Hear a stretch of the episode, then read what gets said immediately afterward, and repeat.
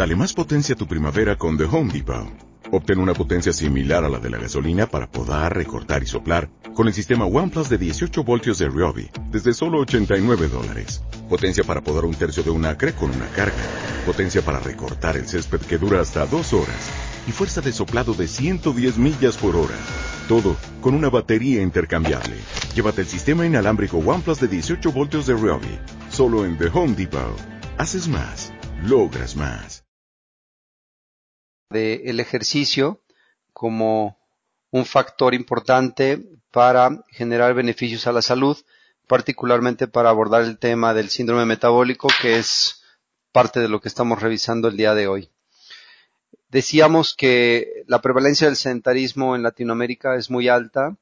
Eh, para muestra tenemos un botón, teníamos algunas estadísticas mostradas de Sao Paulo, donde veíamos que Sandra Matsuda en 1990 realizó una encuesta en su población de origen y descubrió que el sedentarismo tenía una prevalencia del 69.3% en una ciudad que aparentemente son de las ciudades más activas de Latinoamérica y aún así tiene un sedentarismo muy alto. En México, trasladando un poco estos, este tema a las, investigaciones del, Centro del Instituto Nacional de Nutrición y eh, realiza una encuesta a nivel nacional que se llama Ensanut. Esta encuesta que fue realizada en el 2012 eh, determinó que el grado de activación física moderada y vigorosa era muy reducido con respecto al resto de las actividades eh, practicadas por una persona durante el día.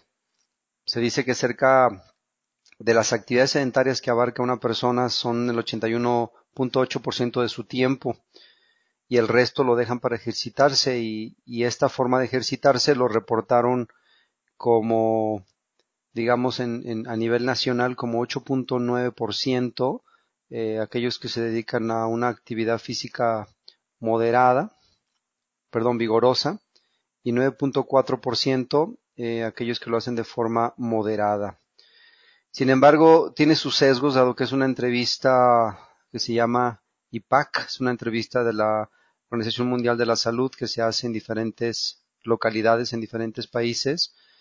Y al ser una entrevista, eh, entonces muchos de los, de los entrevistados tienden a sobre reportar parte de la parte de su ahora sí de su de su condición de actividad física y no identifican muy bien que sería vigorosa o moderada. Lo hacen simplemente por percepción de esfuerzo. Decíamos que el tratamiento no farmacológico indicado para tratar este síndrome metabólico tiene que ver con reducción, reducción de peso y de cintura y un tema muy importante que tiene que ver con reducción de la ingesta calórica y el incremento del gasto energético, es decir, encontrar un balance entre estos dos elementos, porque el problema podríamos decir que tiene un origen energético. Entonces, en, en la deuda energética y en el déficit vamos a encontrar nosotros una reducción de peso y de cintura. Por un lado decíamos que la reducción de peso se obtiene más con la dieta y la el cambio en la talla se obtiene más con el ejercicio. Estas son algunas de las evidencias científicas eh, que nos marcan a partir de la cual el ejercicio previene el incremento de peso a partir de un gasto calórico. Se dice que un gasto calórico de 31 kilogramos, de 31 kilocalorías por kilogramos gastados a la semana o 4.4 kilocalorías por kilogramo al día son suficientes para mantener un equilibrio en el gasto energético que nos permita no subir de peso en, un periodo de corto, en un periodo, digamos, eh, de, de un mes, planeado en una persona promedio que pesa 70 kilos, con un índice de masa corporal, digamos, entre los rangos saludables, entre 18.5 y 24.5. En términos prácticos, ¿esto cómo lo, lo leeríamos? Esto lo podríamos, lo podríamos leer como, como si indicáramos que una persona debería caminar alrededor de 50 minutos al día a una velocidad de 6.4 kilómetros por hora. Porque, ¿cómo determinar cuántas calorías debería de, de gastar una persona en, eh, a partir de, de un ejercicio en particular. Sin embargo, hay unos componentes importantes que tienen que ver con identificar el consumo de calorías a partir de una determinada intensidad. Ayer estábamos revisando el uso de la frecuencia cardíaca para estimar la intensidad de un ejercicio o incluso del VO2 max. Eh, hoy vamos a, tratar de retomar este tema para generar, digamos, prescripciones alternas. En este caso, los términos prácticos aquí para este consumo de calorías, si ustedes lo pueden sacar con ustedes mismos, digamos, solo multiplicamos 31 por el peso en una semana y más o menos les tiene que dar arriba de mil calorías. Si hicieran un ejercicio con su peso actual, voy a pensar que alguno de ustedes pese 70 kilos. 31 por 70 nos da 2170 calorías en una semana, divididos entre 5 días. Eh, este número de calorías son las que corresponderían a digamos, la cantidad de ejercicio que habría que hacer por día. Entonces, 2170 calorías entre 5 días nos da 434 calorías por día, que las podemos distribuir de diferentes formas, decía yo. Se pueden distribuir caminando más tiempo a una velocidad, digamos, eh, moderada, o incluso incrementar más la caminata y reducir la intensidad de la velocidad. Incluso podríamos trotar, es decir, hacer, hacer el ejercicio en menor tiempo a una intensidad mucho más alta y lograr el mismo número de calorías. Les estoy colocando por aquí algunas citas bibliográficas para que ustedes tengan la oportunidad de revisar, por ejemplo, más a detalle cómo es que fue realizado este estimado calórico para no detenerme en él. Por otro lado, hablábamos también sobre cómo medir la capacidad funcional, porque el, digamos, el gasto de kilocalorías lo vamos a poder realizar a partir del consumo de oxígeno.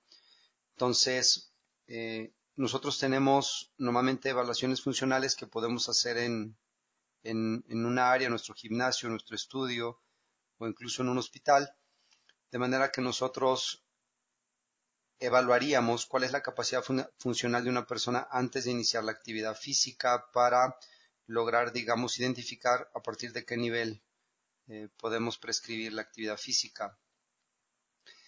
Este consumo de oxígeno evidentemente se va a presentar como un déficit al iniciar siempre la actividad física y después se va, a generar una homeostasis, decíamos, y enseguida una deuda, es decir, el cuerpo va a entrar en una recuperación para eh, recuperar esa deuda de oxígeno que tuvo en la actividad física. Hablamos también sobre la capacidad funcional en los sistemas de energía. Mencionamos que los sistemas energéticos se activan en diferente tiempo y por tanto la activación que hacen a nivel mitocondrial se vuelve muy importante, dado que en la biogénesis mitocondrial hay un ciclo de reproducción celular que nos permite generar, digamos, mayor eh, unidad o mayor superficie de superficie, superficie mitocondrial, la cual, como mencionaba, es la pila cargadora y transportadora de electrones y, que intercambia oxígeno a nivel celular. Entonces, con el ejercicio nosotros logramos mejorar esta, este ciclo de biogénesis mitocondrial y se incrementa más a nivel evidentemente muscular. Hablamos sobre las adaptaciones agudas y crónicas al ejercicio, lo que representaba realmente la adaptación a corto plazo y la adaptación a largo plazo.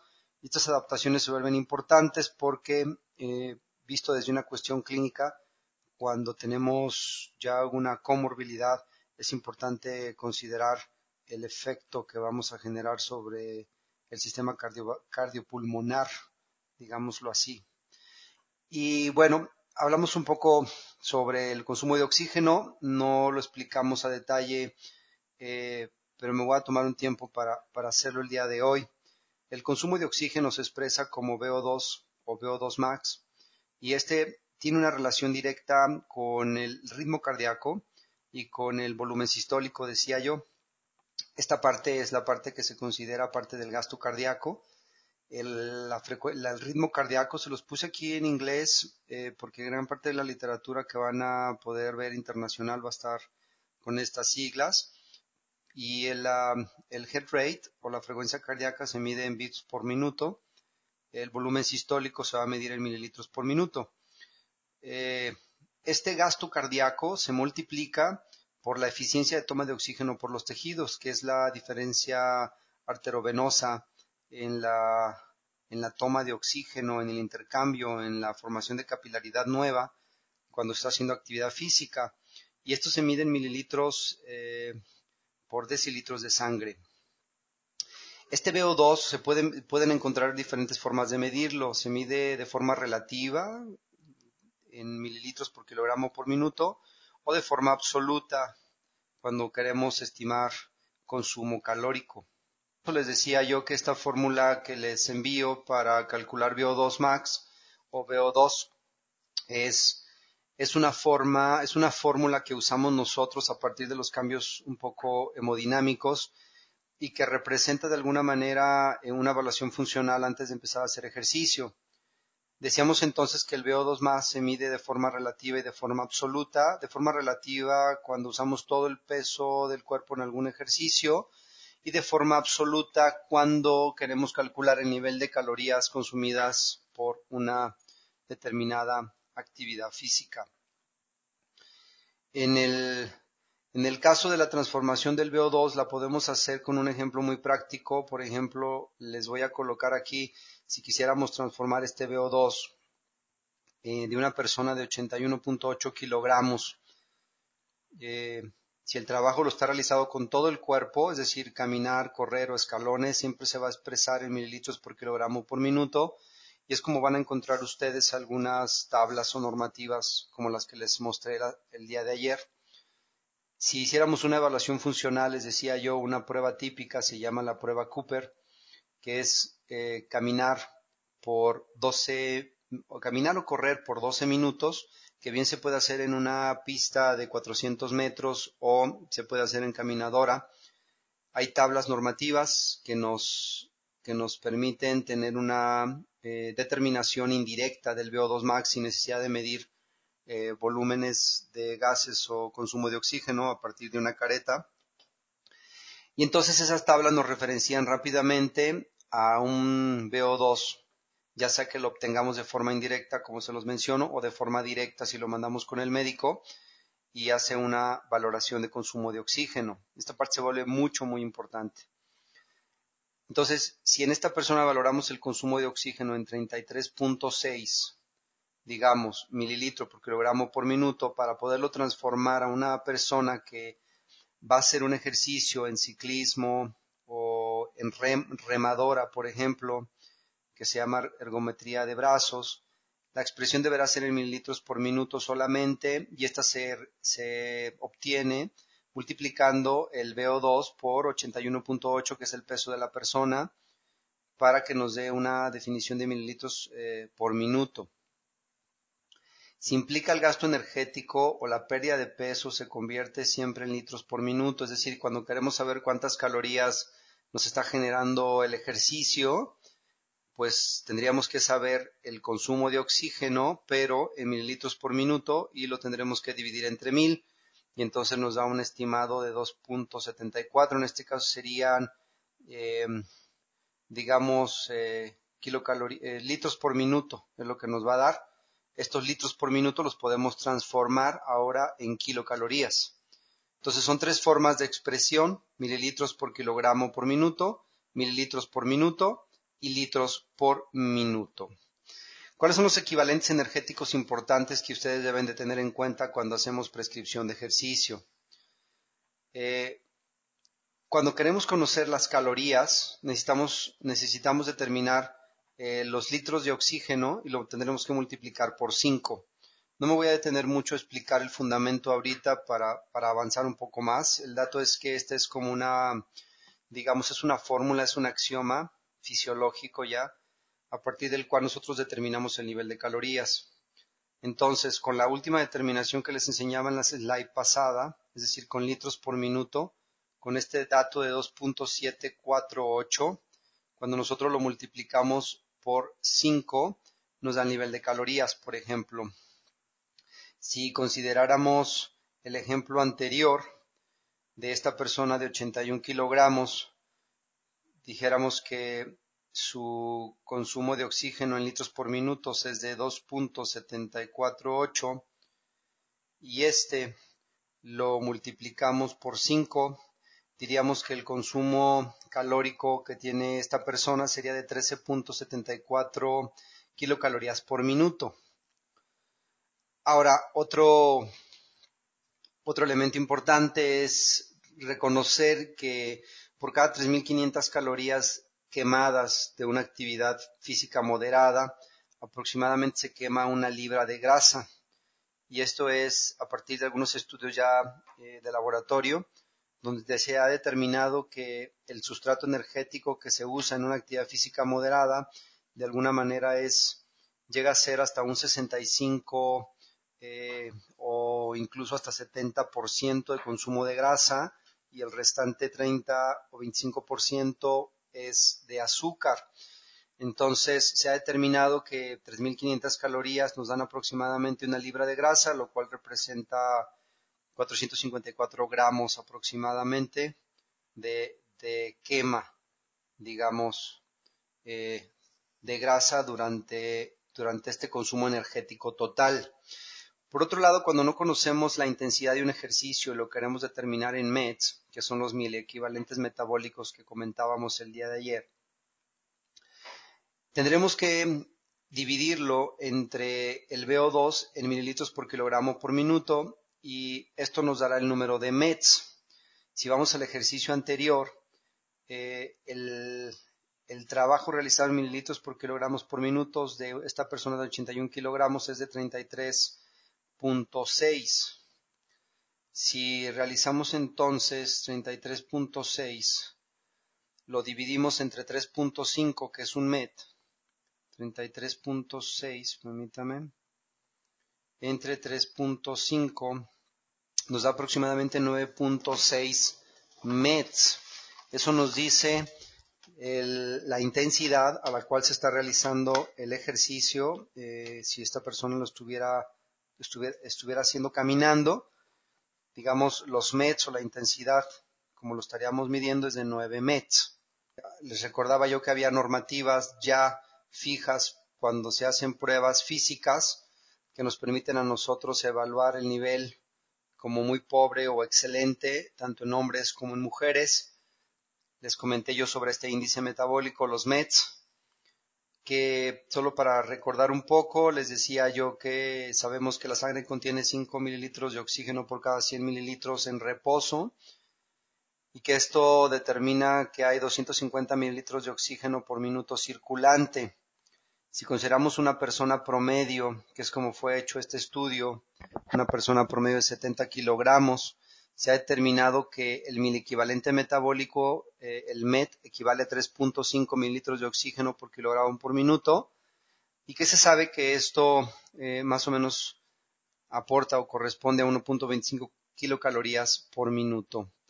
Estos son los consumos de oxígeno eh, y los combustibles utilizados. Les puse una gráfica que quizá puede mejorar un poco el entendimiento de cuáles son los sustratos energéticos utilizados mientras trabajamos a cierto porcentaje del consumo de oxígeno. Una persona que trabaja un 25%, ustedes pueden observar, tiene, eh, pues digamos, menos de un 10% de glucosa de consumo, está usando un poco más de lípidos o ácidos grasos libres en plasma sanguíneo y quizá un poco de triglicéridos musculares. Sin embargo, una persona que, incrementa su consumo de oxígeno al 65% mientras está haciendo ya actividad física, vemos que hay un poco más de uso de glucógeno muscular.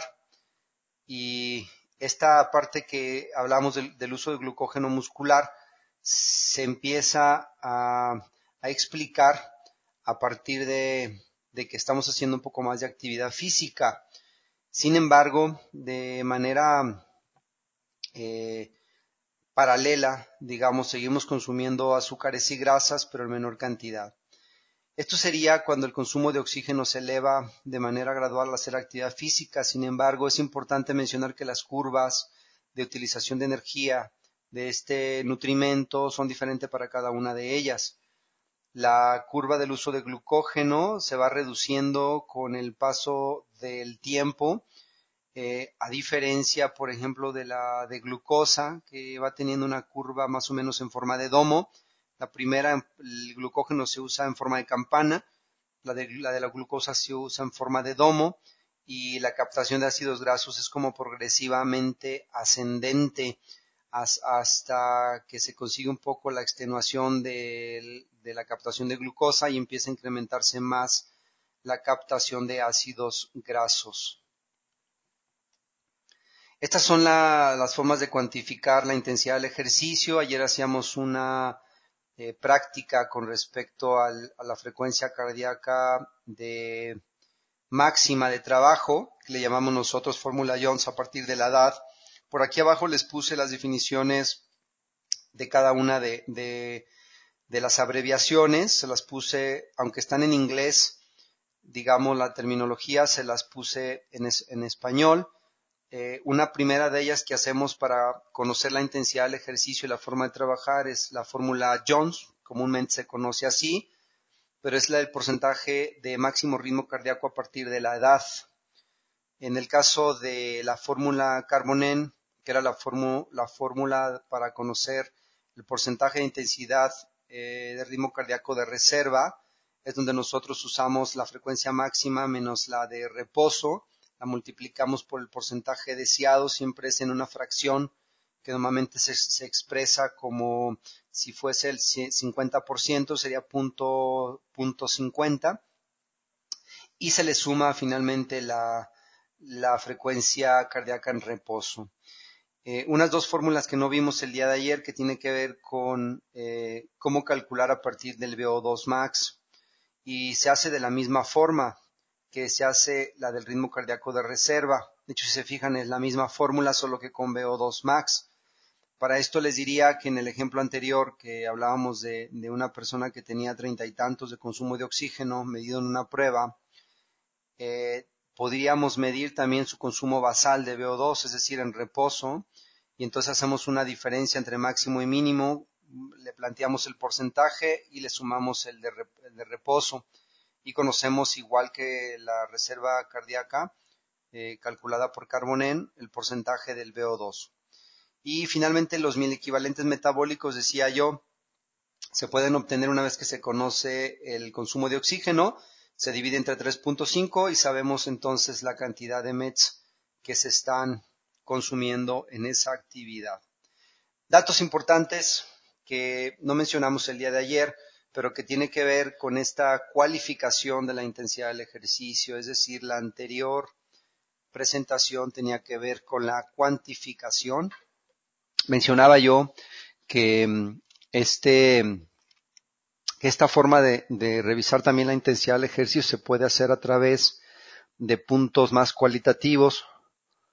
Nosotros podemos manejar una escala que se llama escala Borg, que normalmente es una escala del 1 al 20 donde uno le pregunta a la persona cómo se siente.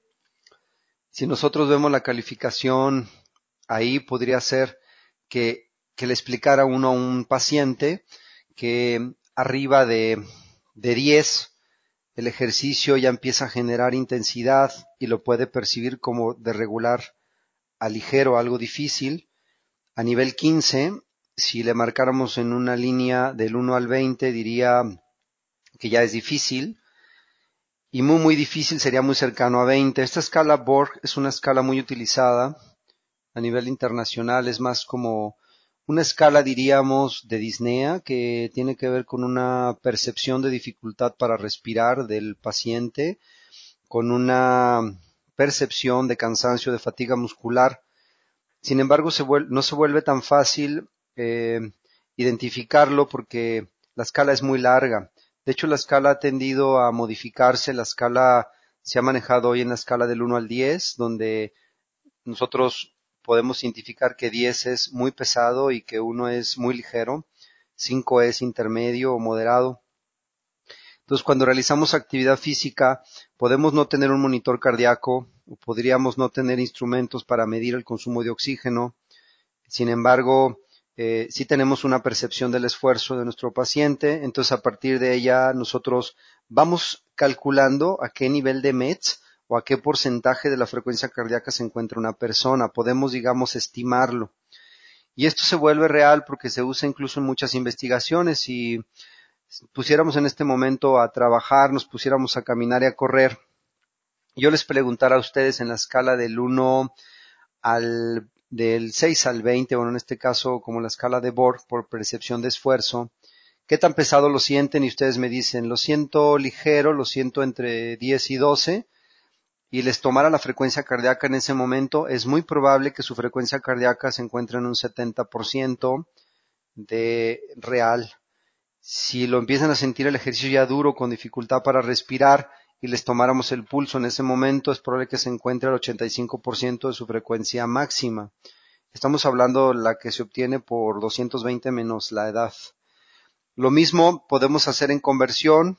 Diríamos que trabajar al 85% de la frecuencia cardíaca máxima o una percepción de esfuerzo duro significaría estar trabajando como a 15 METs más o menos eh, entonces eso nos permite a nosotros hacer alguna estimación calórica conociendo ya un dato que es de percepción de esfuerzo solamente y a partir de esto extrapolarlo más o menos a lo que pensaríamos que es de 15 METs.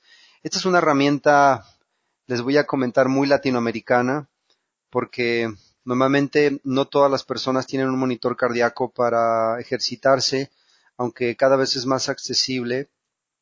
Eh, la forma en cómo monitoreamos nuestros esfuerzos lo hacemos más a partir de la percepción de esfuerzo. Esta parte se convierte, se convierte en una herramienta muy, muy importante para cualificar la intensidad del ejercicio, hacerlo de manera cualitativa. Otra escala que tiende mucho a usarse a, nivel internacional, estas son escalas usadas en Finlandia para, eh, a partir de un ideograma, identificar esta escala de esfuerzo. Esta escala se llama escala Omni, que es una escala única, digamos, de, percepción que combina eh, la descripción, sí, de la intensidad del esfuerzo en una escala del, del, del 0 al 10, de una forma verbal, pero también la identifica de una forma gráfica, de manera que el paciente nos puede decir en qué percepción de esfuerzo se encuentra, eh, dependiendo la figura que está observando, ¿no? Eh, por ejemplo, si lo hiciéramos en un equipo, en un aparato, también esta escala OVNI lo, lo, lo identifica como una escala eh, en donde la percepción de esfuerzo pudiera cambiar por la inclinación que tiene el, el, sujeto mientras está ejercitándose y se califica igual desde fácil hasta extremadamente duro. Y esta, esta forma se vuelve muy importante cuando estamos en el ejercicio día a día, cuando estamos cercanos en el coaching eh, con nuestro paciente, porque nos permite ir retroalimentando, incluso revisando si la percepción de esfuerzo está correspondiendo con la frecuencia cardíaca, porque suele pasar que hay personas que no identifican duro el ejercicio, sin embargo tienen frecuencias cardíacas muy elevadas y nos permite nosotros ir cotejando incluso esta, esta información. Les pongo también aquí una escala, que es una escala de evaluación del nivel de actividad física eh, para los pacientes, de manera que nosotros podemos evaluar el nivel de actividad física a partir de los METs. Este cuestionario se, se levanta en una primera sesión, en una primera consulta, y lo que nosotros hacemos es identificamos el nivel de actividad física en base a la forma en que nos transportamos, en la forma que trabajamos, incluso el tiempo que empleamos en el, deporte o en actividades lúdicas. Este cuestionario que se usa y se suele usar en la, en la interconsulta también es un cuestionario para, para saber el nivel de actividad física global de una persona, no solo el nivel de actividad física a partir del ejercicio. Les decía yo que el nivel de actividad física eh, se puede considerar como todo lo que hacemos, tanto en, todo lo que hacemos y a partir de lo cual nos movemos y generamos un consumo de oxígeno y un gasto energético. El ejercicio como tal es parte de la activación de, la actividad física. El deporte es parte de la actividad física. La diferencia entre ejercicio y deporte sería que el ejercicio es de alguna manera más planeado y puede tener fines solamente de salud o de acondicionamiento físico, mientras que el deporte tiene un componente competitivo la mayor parte de las veces. Entonces, el, les decía yo, este, este cuestionario se puede usar en la interconsulta y nosotros determinamos eh, más o menos qué nivel de actividad tiene una persona. En las siguientes slides les voy a dar una, eh, les voy a dar una carta donde nosotros clasificamos si el nivel de actividad física es bajo, moderado, alto o muy alto, a partir de, lo que la gente califica en esta entrevista. Eh, una diapositiva que les debía también el día de ayer tiene que ver con esta relación de ritmo cardíaco y consumo de oxígeno. Sabemos hoy día que estas relaciones son como muy paralelas, solamente hay un desfase en el ritmo cardíaco, es decir, nosotros alcanzamos más rápidamente la fatiga si lo medimos a partir del ritmo cardíaco, pero nuestro consumo de oxígeno se acompaña más o menos a, digamos, decíamos ayer, hasta un 75, 70% de la frecuencia cardíaca más, máxima se parece mucho al 70% del VO2 máximo, más o menos. Cuando llegamos al 80%, que es el punto que nosotros marcaríamos como punto aeróbico o anaeróbico, es a partir de donde el consumo de oxígeno y la frecuencia cardíaca ya no se parecen en porcentaje.